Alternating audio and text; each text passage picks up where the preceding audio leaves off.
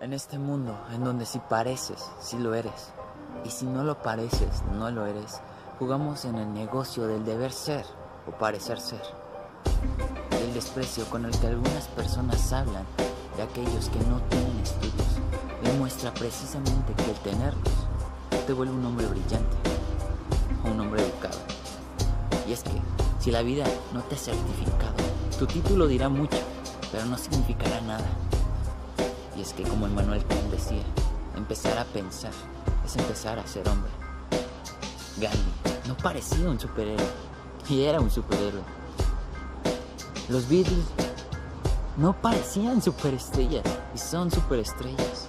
Jesús